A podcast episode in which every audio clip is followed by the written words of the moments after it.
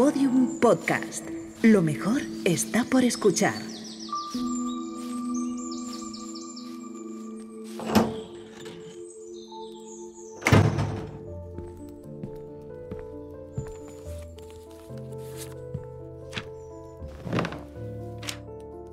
Hola. Ya, ya sé que te lo digo siempre, pero de verdad que te agradezco infinito que, que hoy también hayas venido a un rato con nosotros, que hayas venido a compartir un paseo que nos ensanche la vida. Esta mañana estuve meditando, lo hago cada mañana. Hay veces que mejor, hay veces que no puedo, que se me va. Esta mañana estuve meditando sobre una realidad que creo que es central en la vida y que ahora quiero compartir contigo, por si acaso, no sé, le encuentras acomodo en tu día a día y, y la reflexión te inspira o te sirve. ¿no? Y es que tú vas a ser el único compañero de vida que tengas en cada instante. Y esto, que parece obvio, hay que gestionarlo. Nadie más estará contigo en todo momento. Por ello, por ello es esencial que te cuides, que te dediques tiempo de calidad. Es esencial que te ames, que te conozcas de verdad y que, sobre todo, que te hables con sinceridad. Si eres capaz de esforzarte en cuidar a los seres que quieres o admiras, si en tu día a día luchas por conquistarlos o por divertirte con ellos, no sé, yo creo que eso mismo, o incluso un poquito más, has de hacer y trabajar contigo. Y también, también puedes reírte y disfrutar de tu compañía aunque estés a solas. Y decirte cosas bonitas, ¿no? No sé si hace mucho tiempo que no te miras al espejo y te dices que te quieres, que estás guapo o guapa. También puedes ayudarte en los malos momentos a ti mismo. También puedes apreciar la soledad porque tienes el regalo divino de estar realmente contigo en esos instantes. Leía que la persona que dedica tiempo a descubrirse a sí misma nunca deja de divertirse. Hoy te propongo que agradezcas tu vida, que agradezcas tu salud, tu alegría, tu fuerza vital para superar dificultades aunque a veces sea jodidamente complicado hacerlo. Y te propongo que lo hagas al despertar en la mañana, en ese primer instante en el que tuviste la suerte de volver a abrir los ojos. Agradece, yo qué sé, tus cinco sentidos, ¿no? Utilizamos mucho la vista y poco los demás. Agradece tu tiempo de descanso. Dormir bien es una bendición. Agradece tus paseos en soledad, sin necesidad de rumiar ni volverte loco. Agradece sinceramente que trabajas para mejorar la relación contigo mismo cada día. Y una cosa, agradece la inmensa oportunidad de darte cuenta de quién eres, de conectar contigo y especialmente de estar a gusto y de ser feliz al conectar contigo, porque no sé si te has dado cuenta, pero sin duda eres lo más importante que hay en tu vida. Date cuenta de ello y disfrútalo. Vive a lo ancho el inmenso regalo que es vivir contigo mismo.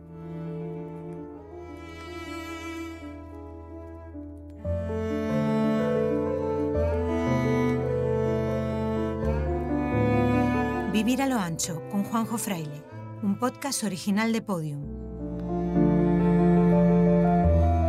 Vivir con valores en estos tiempos, con Macarena Rey.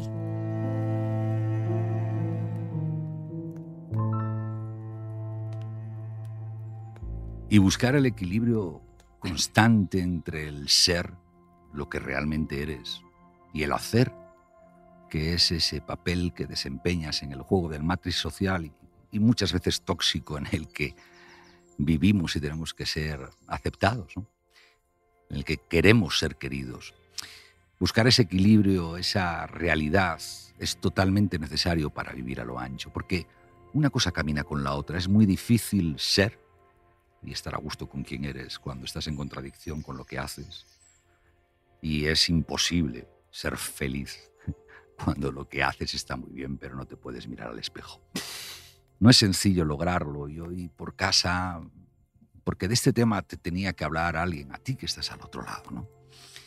Alguien que tuviera el testimonio de haberlo vivido, como yo digo, un serpa, ¿no? que tuviera la inspiración en sus palabras para ti, porque lo haya experimentado previamente. Yo ya he venido a, a dar un paseo. No tengo muy claro por dónde vamos a salir a pasear, ahora me dirá alguien que yo creo que lo logra en el día a día. Macarena Rey, bienvenida. Buenas tardes o buenos Hola, días. buenas tardes, Juanjo. ¿Cómo estás? Bien, aquí esperando a ver qué con qué me vas a sorprender. ¿Por dónde quieres pasear? Hombre, a mí me encanta pasear por la costa siempre. ¿Escogemos Zara de los Atunes o Yo soy más de Menorca, Menorca? pero, pero Zara me parece bien. Pues vamos a escoger Zara me parece bien o Tarifa. Tarifa. me gusta más. Pues vamos a aprovechar este ratito que nos está regalando la gente, que tú me regalas a mí, para dar un paseo por, por Tarifa y conversar de la vida. No, no, no, no hay preguntas o no hay respuestas, sino que hay reflexiones. ¿no? Em, yo empezaría por una, porque te conocí hace tiempo, yo creo que tú no te acuerdas. Nos reencontramos con el paso del tiempo y me sorprendió muy gratamente el cómo es posible eh, que no pierdas el contacto con tu esencia trabajando en lo que trabajas. En la tele te refieres. En ser una ¿Cómo se puede ¿no? ser buena gente trabajando en la tele, no? Bueno, mandando en la tele.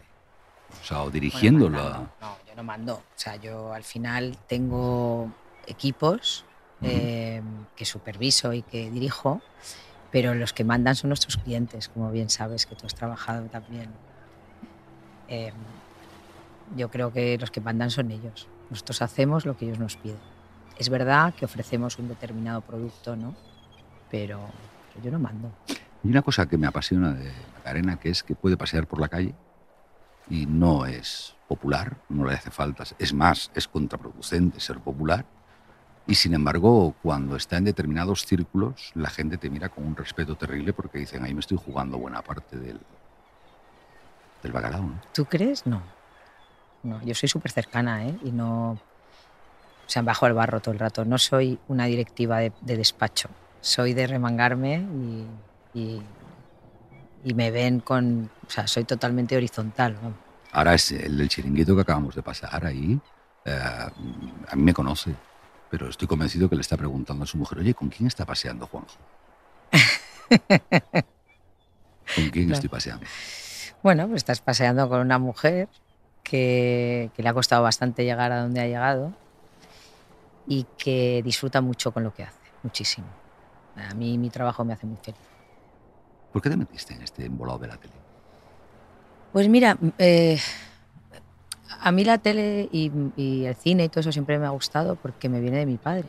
Mi padre era distribuidor de cine, tenía cines aquí en la Gran Vía, Cine Rex, Palacio de la Música, era empresario y, y fue pues el primero que trajo las películas de Cantinflas a España, era mexicano. mi padre.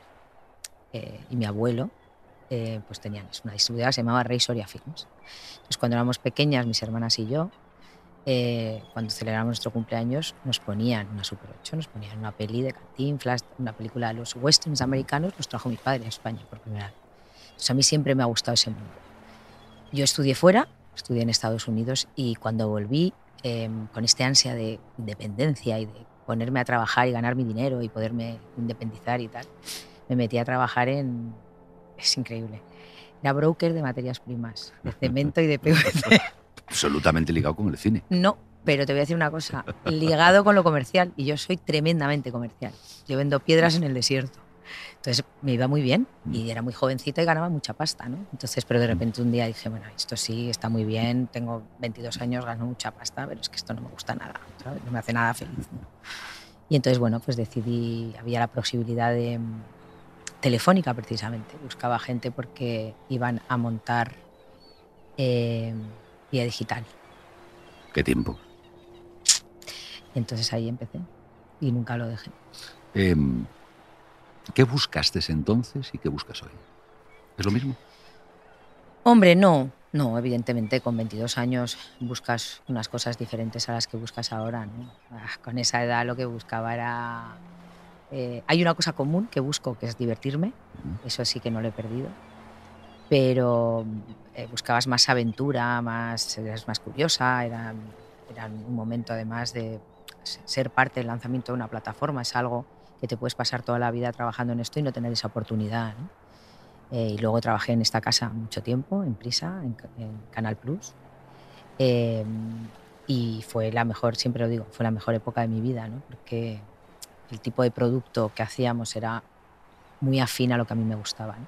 Y luego ya vino eh, cosas más grandes. Ahora sigo buscando divertirme, sigo buscando eh, disfrutar y, hacer feliz a la gente con la que, con la que trabajo y sobre todo eh, hacer feliz al espectador. Eso es algo que nunca pierdo de vista ¿no? y eso es algo que he ido aprendiendo con la edad, que al final trabajamos para los que nos ven y no podemos defraudarles y, y tenemos siempre que estar orgullosos con lo que hacemos. Puede tener éxito o no, porque esto no depende de nosotros, depende de otras muchas variables. Pero siempre estar orgullosos con lo que uno hace. ¿no? Y, mirar para atrás y decir, ah, pues eso lo hice yo, está bien, aunque fuera hace 25 años. no tantos, por Dios. Mira, ves, aquellos otros que se están cruzando ahora han echado cuentas y dicen que no tenemos más de 32, 33 o algo de esto. No, de espaldas yo gano mucho, soy consciente. Oye, si te encontraras a la niña de 22 años que se metió en vía y que dejaba el ladrillo y el cemento y los plásticos y todo aquello, te la encontraras por la calle, ¿qué le dirías? Pues mira, le, diría que, que fuera lo que le digo a muchos hijos de amigos míos, ¿no? que vienen ahora, que me hace mucha ilusión, ¿no? que quieren estudiar lo que, lo que pues, imagen, sonido, dirección.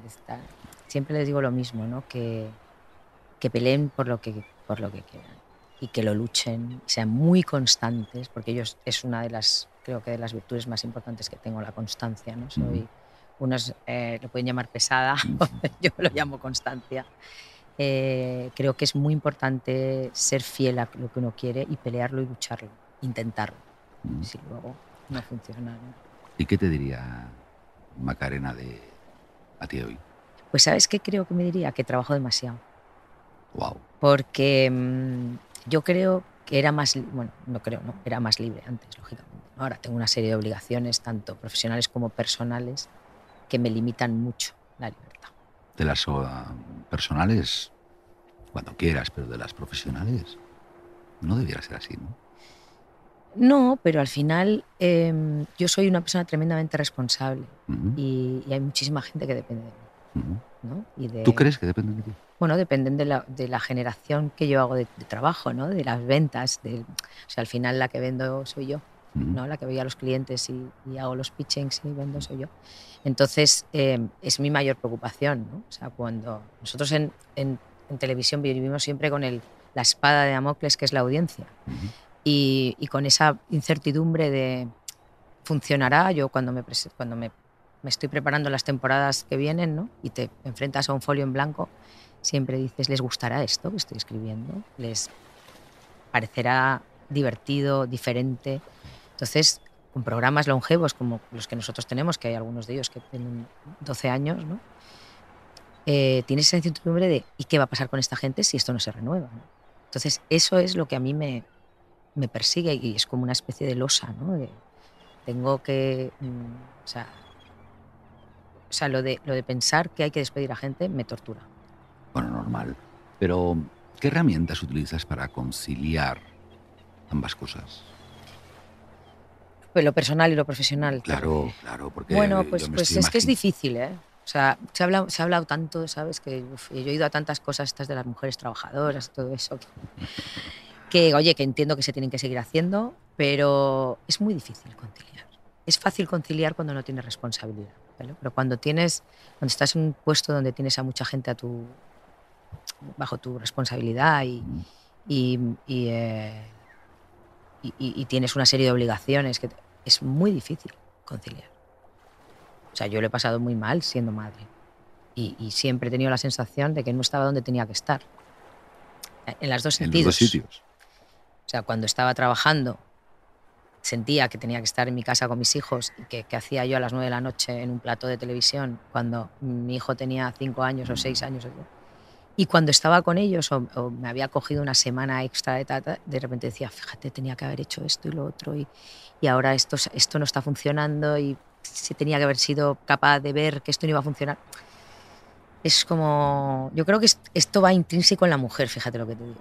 Yo creo que los hombres sabéis diferenciar mejor. Nosotras... Bueno, yo creo que tenemos menos capacidad.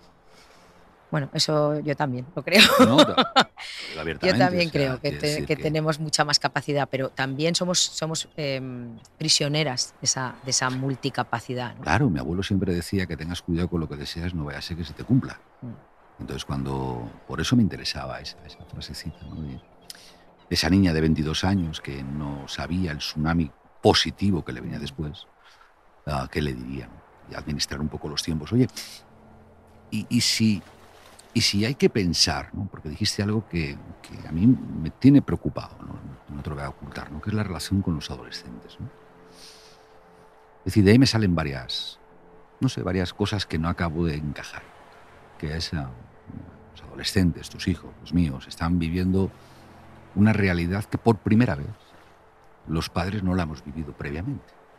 Es decir, no digo que sea fácil o difícil educar o ayudar o apoyar, pero sí que para nosotros está siendo y para mucha gente una pirueta porque no lo hemos vivido previamente. Sí. Cuando yo tenía 11 años que tienen mis hijas pequeñas o 18, 19 que tiene la mayor, el problema más gordo que había era que no me cruzase nadie extraño al volver a casa, no Sí. había más nada. Y sin embargo leo las noticias y esto es una especie de pequeña locura. Yo creo que, lo que el problema principal que tienen los adolescentes es que el enemigo está en casa. Wow, explícamelo eso porque ahí me ha roto. Bueno, el enemigo está en casa porque son todos los... eh, el teléfono, el iPad, el ordenador, La tele. la tele. Sí, pero la tele, fíjate que la tele está más regulada. En la tele tenemos, sea, mm, depende, bueno, yo creo que ya ahora casi todos los canales eh, se regulan, ¿no? Ellos mismos. Hay un horario infantil, hay, Bueno, hay una serie de contenidos. Pero tus hijos, y no, no sé los tuyos, los míos no ven esto. Eh, los míos, o sea, la 1, la 2, la 3, la 4, la 5, por decirlas por orden, Sí. les ocupa el 5% del Sí, tiempo. pero en las temáticas, las grandes plataformas eh, de las temáticas ta- también o sea, pertenecen a grupos de comunicación muy grandes donde, donde los determinados contenidos no tienen cabida. A mí me parece muchísimo más peligroso, pero bueno. Sí, bueno, una plataforma un- abierta en el un- que busco lo que sea. Sí, una tablet, Ujú. un teléfono. Lo que pasa es que ya se ve en la televisión. ¿eh? Un tablet y un teléfono. Sí, bueno, sí, pero me refiero a este tipo de plataformas. ¿no? Ujú. Y, y- y es un drama, porque, no, porque los, cele- los cerebros de los adolescentes no están formados ni están eh, hechos todavía como para saber discernir entre el bien y el mal y entre eh, consu- estoy consumiendo demasiado o no y ponerte límites. ¿no? Actos y consecuencias. Claro. Y entonces, ¿qué pasa? Que los contenidos están hechos para que precisamente les atrapen y no les suelten. Y nosotros ahora hemos, eh, bueno, tú sabes, ¿no? Hemos hecho, acabamos de lanzar un, un contenido bastante delicado, que es una serie documental que se llama Generación Porno, de un problema que a mí me, me- me trastorna desde hace un montón de años. Llevábamos tres años eh, preparándolo eh, y, y yo me pongo a pensar en ello a raíz de la manada, de la violación de la manada. ¿no? Y es esto, es, es cómo los niños, los adolescentes de ahora están aprendiendo sexualidad a través del porno. ¿no? Y cómo lo normalizan y cómo lo trasladan a su vida diaria, con las consecuencias que esto tiene, que son terribles, desde, desde evidentemente replicar eh, ese porno que consumen, que es porno violento, porque el 88% del porno que hay es violencia, y encima toda esa insatisfacción que les genera el no conseguir lo que ellos han visto. Porque claro, es ficción, pero nadie les dice que es ficción. Hay un problema, hay un vacío brutal en las casas. Los padres, a nosotros no nos enseñaron educación sexual, nuestros padres. ¿no? A mí nunca me dijeron, oye, mira esto. No. Y en los colegios tampoco, que es una de las cosas que nosotros demandamos. No podemos depender de lo que, de lo que cada uno haga en su casa, sino hay que, hay que ser conscientes de que tenemos un problema como sociedad y hay que impartir eh, educación sexual reglada en los colegios, en los institutos, para que los niños puedan entender y puedan absorber ese conocimiento que necesitan. Porque si tú no se lo das en casa y en el colegio tampoco lo, lo encuentran, lo van a buscar en, en el porno. Y el porno está deseando dárselo. Y como dice una de las especialistas ¿no? que está allí, ¿no? Marina Marroquí, una educadora social, dice, ellos no buscan al porno, el porno les encuentra a ellos. Claro. Y, y todo eso cuando en casa tienes chavales de esa edad. eh, Bueno, yo me siento con ellos a hablar de esto. Claro, yo sí, porque, porque tengo esta cosa, esta obsesión de que, de que de que, de que mis hijos crezcan de una manera sana, de cabeza, que el, el- el problema principal de todo esto, que es la cosificación de la mujer, pues a mí yo me, me preocupa muchísimo y entonces yo les explico, ¿no? Y les digo que como, pues eso, las, las normas básicas, ¿no? De cómo tratar a una mujer, de cómo acercarse, de, de- de- conocer el amor de una manera bonita, a través de caricias, a través de, y, que, y de que el porno no es, no es verdad, ¿no? Y que la violencia no te lleva más que a, a sitios donde no quieres estar y a oscuridad. ¿no? Y el exhibicionismo gratuito. Claro, el tema de las redes sociales, todo esto es algo... Claro, nosotros utilizamos las redes sociales como herramienta de comunicación, pero los niños les genera una frustración a los niños y a las niñas. Ujú. Parece tan necesario, ¿sabes? Que, que- que se hable de esto y que los padres hagan un esfuerzo que yo comprendo que es complicadísimo, ¿no? Porque nosotros hablamos con padres de estos adolescentes en, en la serie documental y dicen, y dicen, pero ¿cómo hacemos? ¿Qué hacemos? no? Y el otro día un periodista de un periódico nacional eh, me, me terminó de hacer la entrevista y me dice, y ahora perdona, ya hemos terminado la entrevista. Mira, yo es que tengo una hija de 10 años y un niño de 9. Eh, ¿qué, tengo que hacer? Claro. Y yo, pues Pero, hablar. pero fíjate que a mí me da la sensación de que, de que tenemos demasiadas pantallas como sociedad, Sí. ¿no? Demasiadas pantallas. Y, y que todas esas pantallas, em, de una manera muy sutil, hay estudios ergonómicos impresionantes, ¿no? Cuando vas a hacer un contenido en función de la plataforma que vas a distribuir, sabes ya que la predisposición del espectador tiene X minutos, ¿no? Y, y se ajustan los tiempos para los minutos. eh, Digamos que em, estamos en el mundo de, de la manipulación más o menos intensa. ¿no? Pero tantas pantallas, que es a lo que iba, em, nos están obligando, en esencia, a empezar a vivir vidas que no son la nuestra. Que lo acabas de decir en el sexo, sin duda. Sí. Pero, pero fíjate, si abriéramos un poco más el, el objetivo o el zoom y viéramos más plano de, de- de la imagen, ¿en qué medida estamos dejando de vivir nuestra vida cada vez más rápido? Hombre, yo creo que, que, que la- las pantallas son una forma de huida, ¿no? Eso me gusta. Es una forma de huida de no mirar hacia adentro, de siempre mirar hacia afuera, porque muchas veces mirar hacia adentro duele. ¿No? Y, y, pues es como el tema de la meditación o como el tema de, de hacer determinadas prácticas ¿no? que, es- que, que suponen el mirarte hacia afuera, trabajarte hacia, perdón, mirarte hacia adentro, trabajarte hacia adentro. Eh, y las pantallas lo que hacen es distraerte, distraerte de lo importante. ¿Y por Y yo se lo digo muchas veces a nuestros hijos, ¿no? que son como, eh, o sea, dejar... eh, Es verdad que yo he sido tremendamente estricta con este tema de los, de los aparatos electrónicos, precisamente porque trabajo donde trabajo, ¿no? Y, y- y mi hijo mayor ha tenido tele- eh, teléfono con 15 años, ¿no? Era el único de la clase, no sé si de la clase o del colegio, que no tenía, ¿no? Em, y, yo puedo decir que sin tener teléfono he conseguido que ponga el foco en otros sitios. Por ejemplo, en la lectura, en la escritura, en que le guste muchísimo el deporte. O sea, le gusta estar fuera, Le gusta salir a la le gusta salir a la calle y le gusta vivir y, y admirar todo lo que tenemos. que es lo que nosotros hacíamos hace una generación. Eh, esto es lo que hacen las pantallas. Nos, nos o sea, nos quitan libertad. Oye, y no sé, porque me parece como mm, muy obvio, ¿no? ¿Quién le pone cascabel al gato? Es decir, eh, se va creciendo. Hombre, yo creo que el tema este de... o sea, tienen que regularlo de alguna manera. Pero ya no solo hablo de las pantallas pequeñas, ¿eh? sino que por qué no hay. Hay más plataformas, más canales, más horas de televisión. Se ha batido año tras año, los últimos años, el tiempo de exhibición media de los espectadores delante de la televisión en sus casas, algo que hace 10 años era impensable, parecía que se iba a acabar todo aquello. Se baten récords. ¿Por qué nadie? ¿Por qué nadie? Por esto que estamos diciendo. Pero- porque pero la gente no le gusta su vida. pero desde atrás, no. Esto, esto estoy, estoy de acuerdo contigo. Pero a nivel de, de la- lo que es la producción, a nivel de lo que es la apuesta editorial, Mm. ¿quién le va a poner el cascabel al gato? Porque da la sensación de que estamos detrás de una inercia en la que la toxicidad y el esperpento es cada vez más grande. Yo te puedo poner un ejemplo.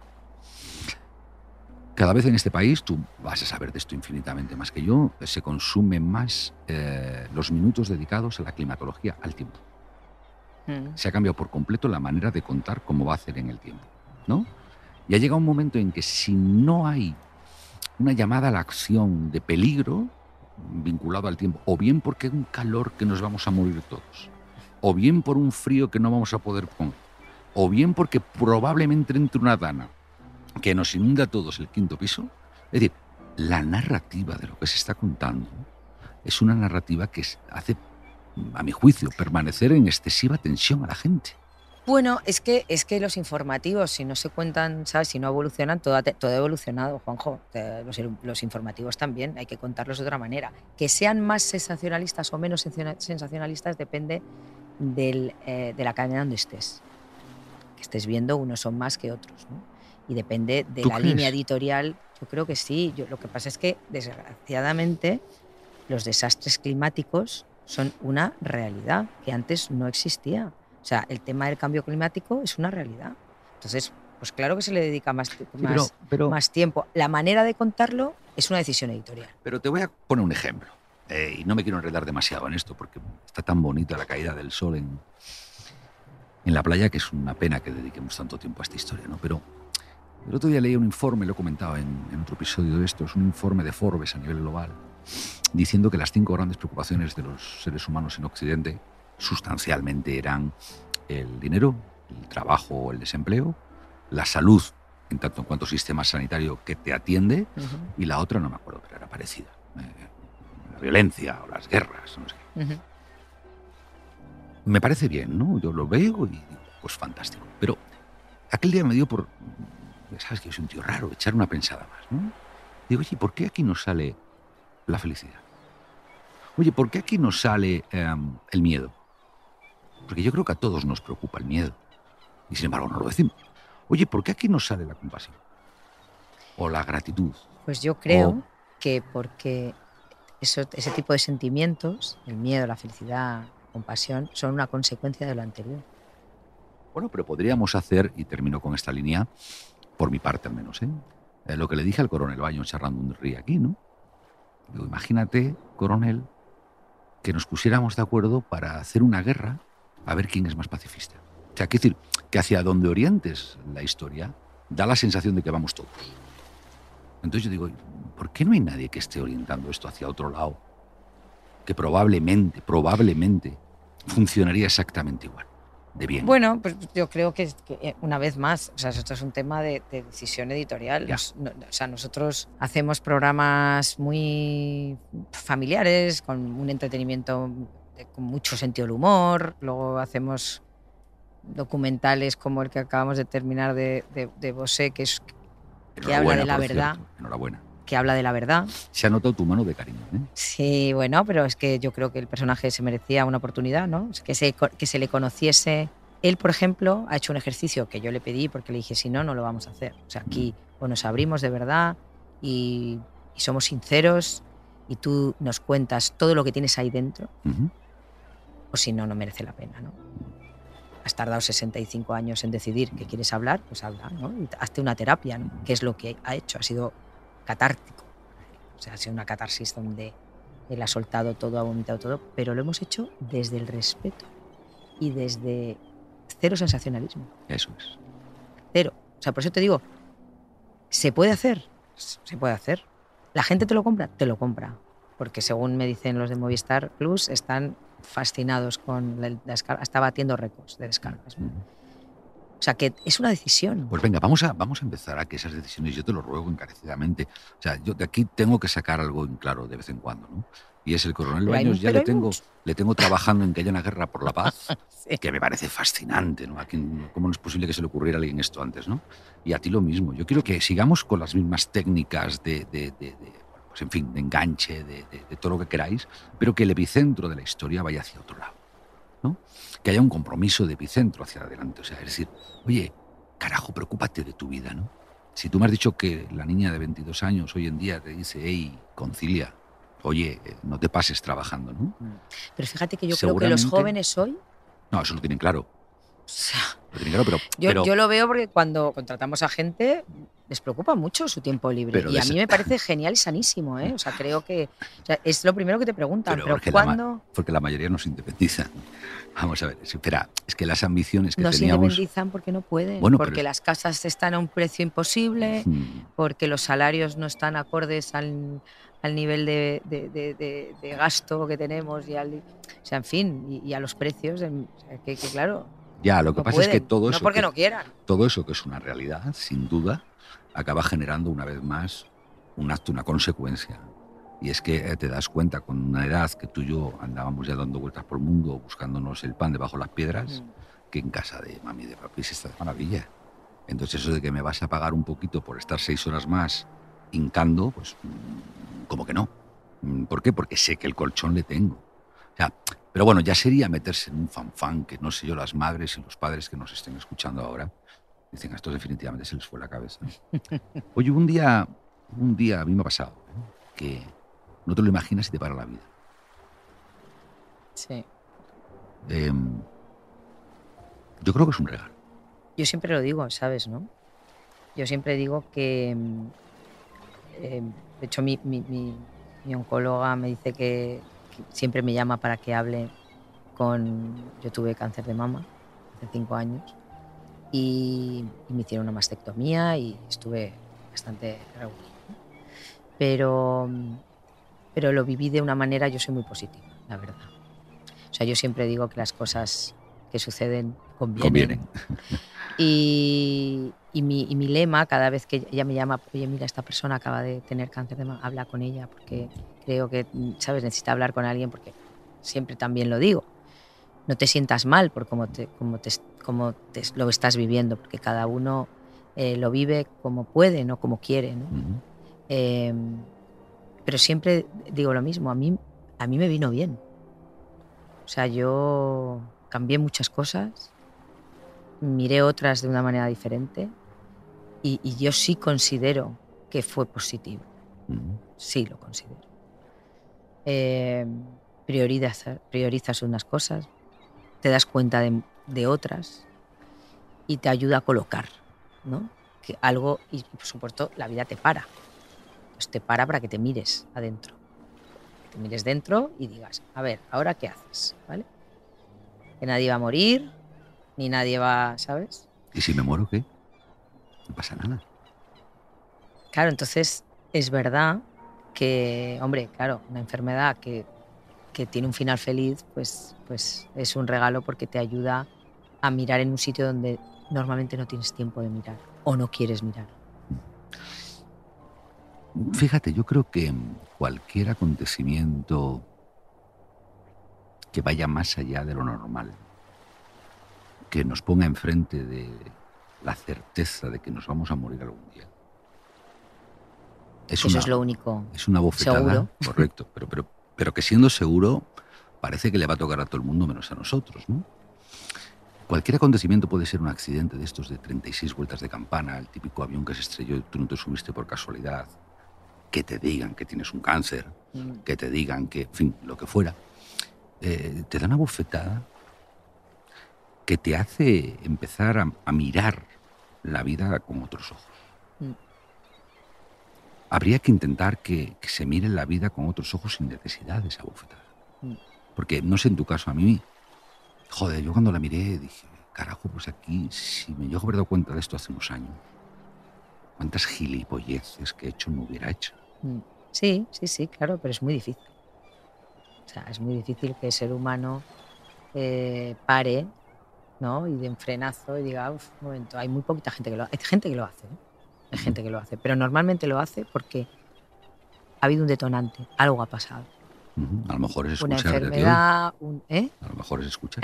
ojalá, ojalá, pero vamos, que, que es muy difícil, eh, Juanjo, porque, porque vivimos en una carrera, ¿sabes? Hacia no se sabe dónde, porque Ujú. na- no sabemos dónde. Hay gente que lo tiene muy claro. Oye, mira, yo estoy trabajando muchísimo ahora porque quiero eh, jubilarme dentro de cinco años y me quiero ir a vivir al campo, ¿sabes? Ignorantes. Ah, ¿Eh? Ignorantes.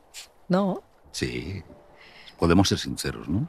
Ignorantes. Pero, pero, pero hay otra gente que, que, que se muere. Yo tengo clarísimo que yo no quiero seguir a este nivel de, de curro los próximos 15 años. No, no quiero. Yo quiero disfrutar. ¿Sabes? Pero es verdad que, que- Y luego hay gente que le hace muy, muy feliz su trabajo. ¿eh? Y que si se lo quitas, igual muere. No encuentra el sentido. ¿no? Claro. Esto, esto lo hemos visto también. Sí, lo que pasa es que eh, a mí me da de nuevo la sensación que, pues no sé, por ejemplo, a mí me pasó, no sé a ti. Yo dije, joder, pues no he bailado. ¿No has bailado? Yo dije, a mí, a mí Uy, se, me vino, a mí se me vino a la cabeza en esos momentos delicados, ¿no?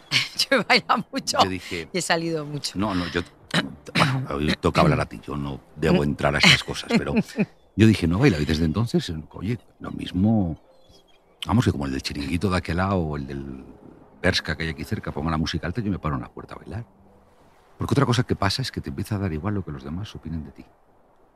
¿Te ha pasado a ti? Pero eso te pasa con la edad. Yo creo que no hace falta una enfermedad. ¿eh? O sea, yo creo que la edad, una de las cosas ¿Sí? bonitas que te trae es que. Pues somos muy jóvenes para empezar a decir de la edad. Sí, sí, no, no, hombre, pero somos jóvenes, pero comparados con los de 25 años o 30 años, somos mu- mucho más mayores, ¿no? Pero es verdad que, que la edad te da una independencia intelectual que no tienes con 25, ¿no? Y una fuerza eh, de decir lo que piensas. Oye, si te digo eh, palabras, ¿me dices eh, para ti qué significan? Depende de qué palabras, a ver. Em, sufrimiento, Dolor, envidia, asco, éxito, felicidad, frustración. pues miedo. No lo sé, vértigo, A mí me gusta el vértigo. velocidad. También me gusta mucho. Oye, Me da ¿Qué- buen rollo la ¿qué receta, qué receta, qué receta te aplicas para estar contigo todos los días un rato? Yo hago yoga todas Mm. las mañanas. Hacía yoga hace años, pero la tenía un poco olvidada. Hacía, yo hago- soy bastante deportista, hago mucho deporte, pero el yoga lo hago a diario. Y medito por las mañanas cinco minutos y luego empiezo la clase de yoga hora y media. O sea, Hora y media cada mañana. Em, a, quien, a quien no ha venido a este paseíto con nosotros, le llamo, aquí de encima, ¿no? Te dice, oye, ¿cómo, cómo, ¿cómo puedo hacer yo hora y media de yoga cada mañana? ¿Qué pistas le darías? ¿O qué? No, es en cuanto- o sea, es- este, esto es el tema que hablábamos antes de las prioridades, ¿no? Para mí es una prioridad. O sea, yo sé que trabajo muchas horas, sé que cada vez que he intentado hacer eh, yoga por la tarde luego no he podido porque no he llegado, con lo cual me lo pongo por la mañana y empiezo a la hora que acabo mi clase de yoga. Yo no voy a desayunar. Desayunos de trabajo no tengo, ¿Y vas colectivo o lo haces tú en casa? lo hago en casa. O sea, que en casa se puede hacer hora y media de ejercicio, Sí, digo, para que la gente... se- Perfectamente, y se puede hacer online. Yo tengo mi, mi maestra de yoga, Ujú, está en, en el puerto de Santa María. ujú. ¿A qué lado? Pues eso, por Zoom. Ujú. Ahora, mira, esta es de las cosas buenas que trajo la pandemia, yo lo digo siempre. A mí me ha evitado muchos viajes, Teams, Zoom, todas estas cosas son una maravilla. Y me ha evitado viajes y luego ha, ha hecho accesible determinadas cosas que nunca hubiéramos pensado que se podían hacer. ¿no? ¿Tienes fondo de pantalla en eso del Teams? No, no tengo. Salgo donde esté. Porque además lo hago en el aeropuerto, en el coche. me da igual. A mí es que me parece curioso porque... em, Me hace mucha gracia la gente en los fondos que se pone, pero no. No, es que en verano yo me he dado cuenta que hay gente que lo hace en lugares evidentemente maravillosos. Pero si eso se te ve en la cara. Ya. Da igual el fondo que pongas. Cuando estás en un sitio de disfrute, se te ve en la cara.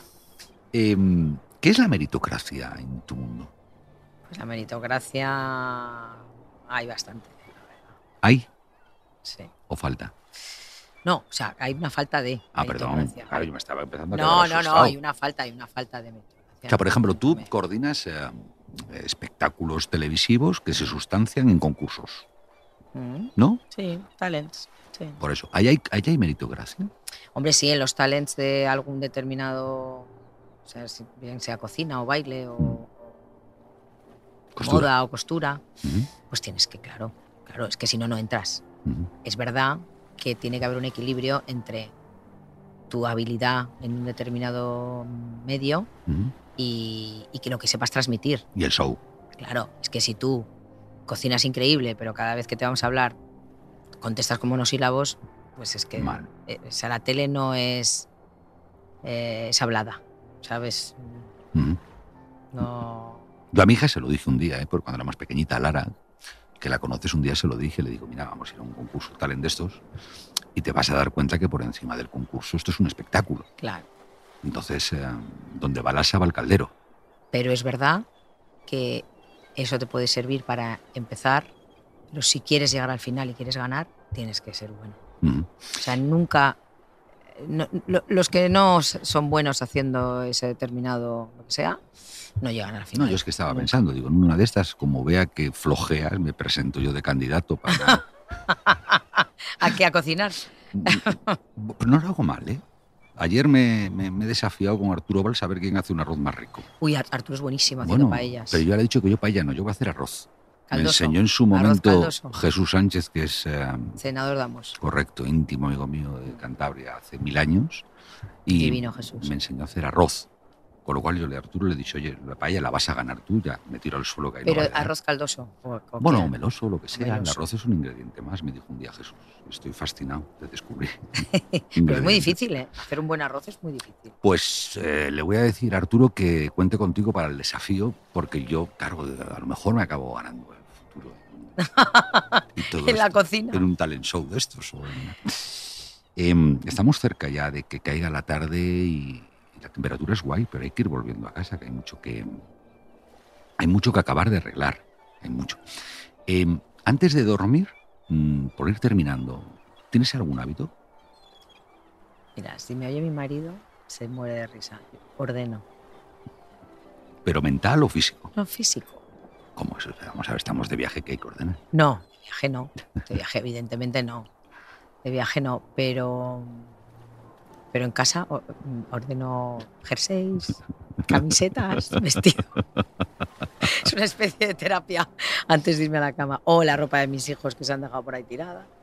Y, Ordeno, ordeno. y en ese ratito que te estás... Y hago otra cosa que es de. que, que te voy a decir, o sea, parece que estoy. Hago tartas. Por la noche antes de dormir. Sí. Es que Me de- porque. puedo eh, decir poco. ¿no? Porque cuando llego con mucha cosa en la cabeza, me relaja mucho, porque eh, la repostería requiere de mucha concentración y es muy exacto, ¿no? Es todo medidas, tal. Cocinar, yo cocino a ojo, tal, y no tienes. Pero lo otro, tienes, entonces se te olvida todo y hago tartas. O sea que yo me estoy imaginando tu casa un día normal, el olor a una tarta Siempre hay tartas. y perfectamente ordenados. los- bueno, y perfectamente si no es. no, no nos vamos a dormir. Perfecto, exacto. Está desordenado y por eso se ordena. Oye, la última. En ese instante antes de, de dormir, ¿no? Yo- dicen que te metes a la cama y coges una postura más o menos, siempre es la misma. ¿Agradeces algo? Yo soy creyente ¿Mm? y doy gracias a Dios. Siempre de todo. Cada noche. No de la salud de mis hijos, de mi marido, de mi madre, de mis hermanas, de la mía. Mm. Doy gracias, sí, de todo lo que tengo y de, y de permitirme disfrutar de la vida que tengo, ¿no? Que, que ya te digo que, que no hay mucha gente que pueda decir que le fascina su trabajo y yo sí. Me levanto por la mañana con muchísimas ganas de afrontar el día con retos nuevos y con, y con proyectos que ya están, pero nuestro trabajo siempre es diferente. ¿no? Porque aunque repitamos el formato, los concursantes y los ingredientes son diferentes, con lo cual Es otra historia. el plato sale de otra manera. ¿no? que me ha gustado pasear contigo. Muchas gracias. Que- Me lo has hecho tenía- muy cómodo. que muy- tenía yo ganas de tener esta conversación, porque en una de estas, digo, todo el mundo habla siempre de lo mismo y preguntan lo mismo y, en fin, que ya está bien. ¿no? Vamos a... Me quedo con lo de la tarta. O sea, yo ya estoy pensando que el día que con Arturo, como sea, hagamos lo del arroz, va a tener que ser merienda cena. Yo llevo la tarta, yo hago la tarta. Para que tú la hagas. Yo la hago delante vuestra, pero si yo, ¿qué crees? Yo soy... No, no, vas a, tener, vas a tener que hacer la tarta y después Os hago dos tartas, fíjate lo colocar, que te digo. colocar el menaje después. Os hago dos tartas mientras vosotros hacéis la paella. Magarena, con placer y gracias. Que te cuides mucho. Que te ti. cuides mucho y que cambies el, el mundo para que merezca la pena más estar en él todavía, ¿vale? Muchas gracias. Y estamos volviendo a, a casa, ¿no? Y hemos dado otro paseo hoy. Benditas tierras estas de, Cádiz, aunque yo sea del norte y, y en el norte el mar ruge, ¿no? Y te quedas escuchando el viento golpeando fortísimo y generando esas olas que te, te sobrecogen. El sur, como diría mi amiga María Pastori, tiene mucho arte, ¿no? El sur tiene mucho arte. Esa luz de, de la caída que llega ahora y que te acaricia como si, como si fuera tu aliada, tiene mucho arte. Me ha gustado que estés, ¿vale? Me ha gustado que vengas, que, que nos regales tu tiempo. Quizás estés corriendo, paseando en tu coche, yo qué sé. Me ha gustado que vienes. Eh, que seguimos por aquí. Ya sabes que en un clic encuentras otro serpa que te va a inspirar en otros temas. O que quizá en un clic has pensado en alguien especial y te apetece compartir esta conversación con, con alguien a quien quieres o con alguien a quien crees que le puede venir bien. Vive lo ancho, cuídate mucho y sé feliz.